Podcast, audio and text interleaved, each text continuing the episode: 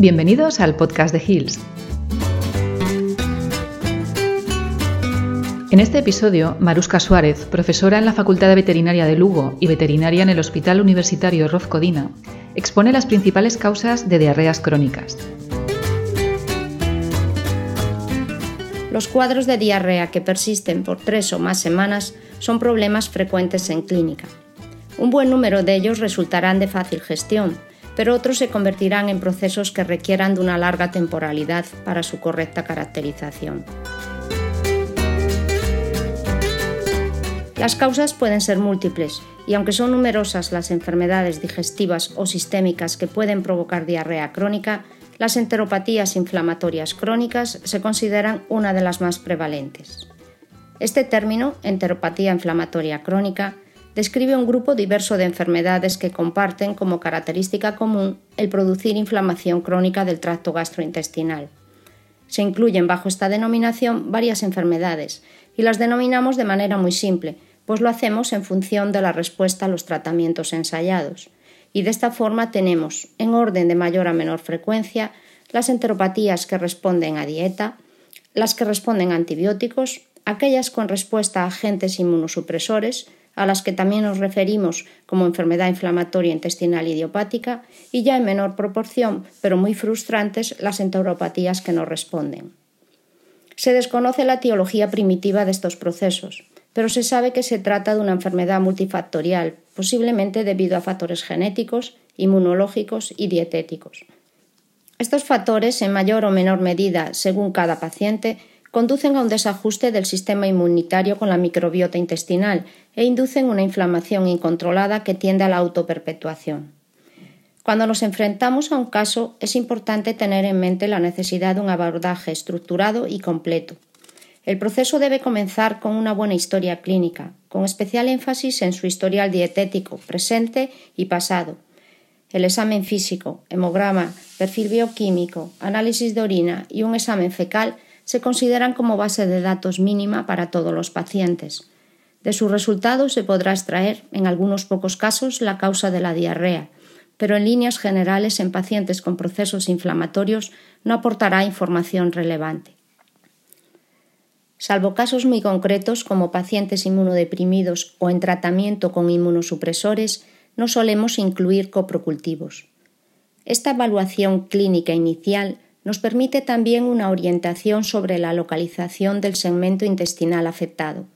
La presencia de heces voluminosas, líquidas o pastosas, brillantes y que se acompañan en mayor o menor medida de flatulencias, vómitos y pérdida de peso, sugiere que la diarrea tiene su origen en el intestino delgado o que tiene origen pancreático.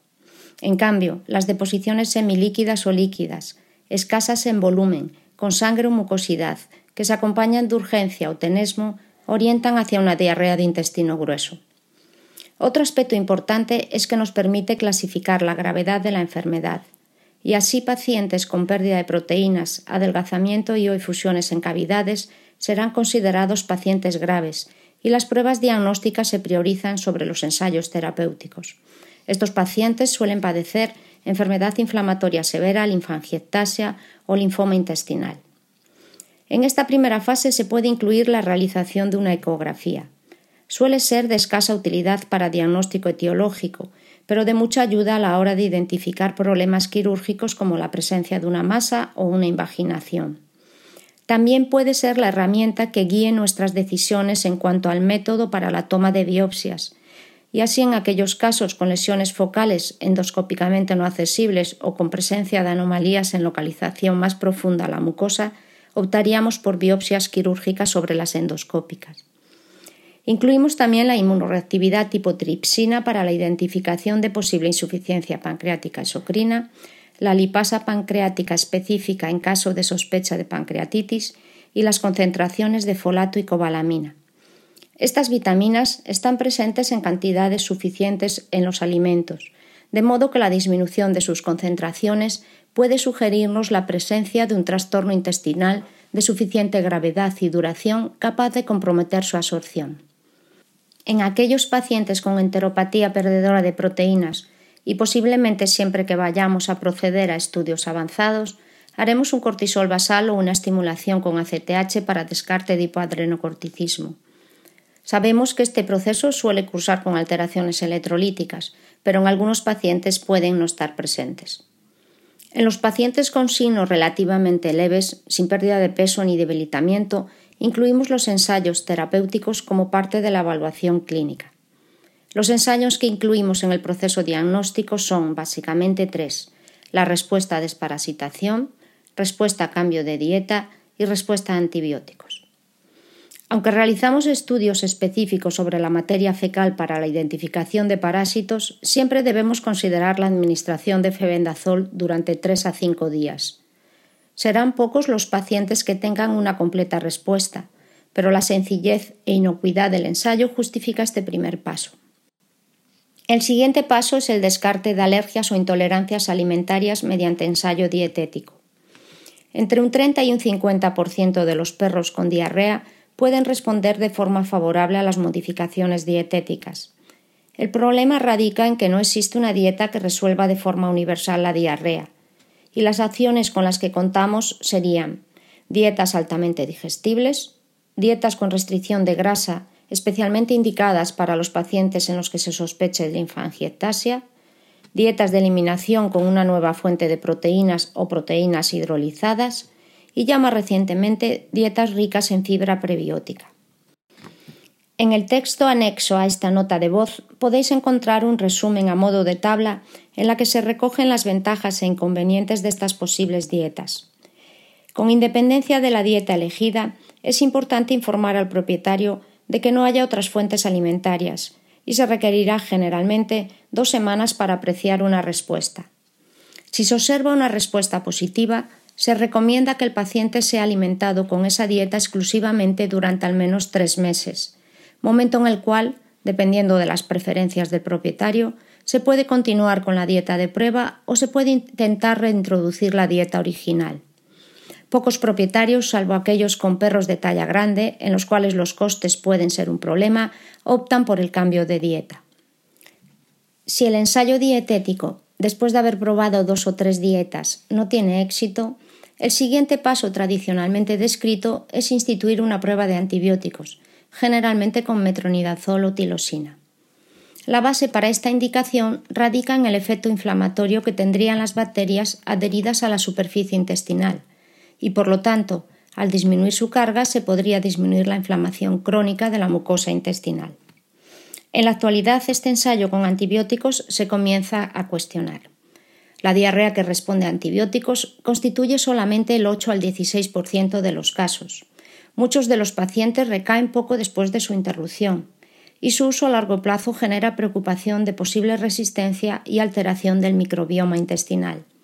Por lo tanto, se sugiere que la administración de antibióticos debería reservarse para pacientes con signos de verdadera infección primaria, pacientes en los que la endoscopía no es posible o pacientes en los cuales la histopatología no ha sido concluyente y que no responden a ningún otro tratamiento. En su defecto, existe un interés creciente y nuevas evidencias que respaldan tratamientos alternativos que incluyen la administración de prebióticos, probióticos o simbióticos en un intento de modular las poblaciones bacterianas proinflamatorias hacia una flora más amable. Estas nuevas evidencias están cambiando un poco nuestra forma de usar los antibióticos en pacientes con diarrea crónica y en la actualidad la administración de probióticos, de una dieta rica en fibra prebiótica o los trasplantes fecales forman ya parte de nuestras estrategias diagnósticas y terapéuticas. Siguiendo con la gestión del caso, en pacientes en los que los tratamientos anteriores no han resuelto la diarrea, indicaremos la pertinencia de una toma de muestras de tejido intestinal para evaluar más a fondo la gravedad de la enfermedad.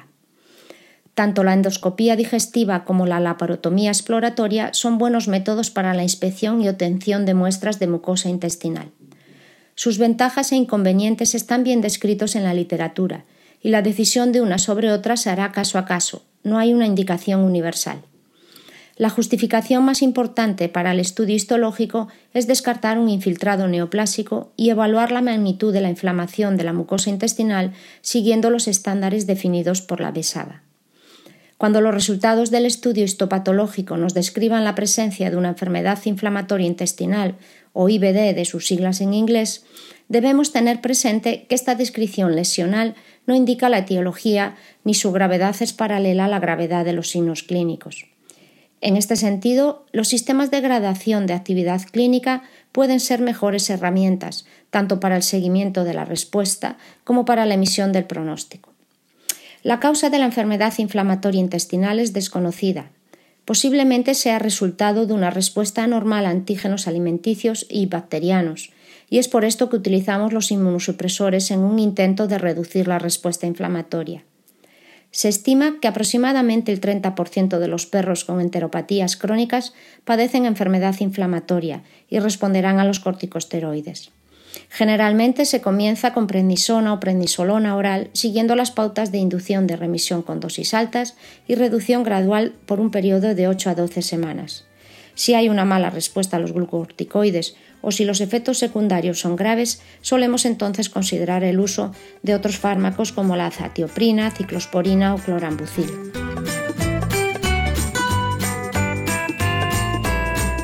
Y hasta aquí este episodio sobre la etiología de las diarreas crónicas. Esperamos que te haya resultado interesante y te animamos a escuchar otros podcasts de HITS.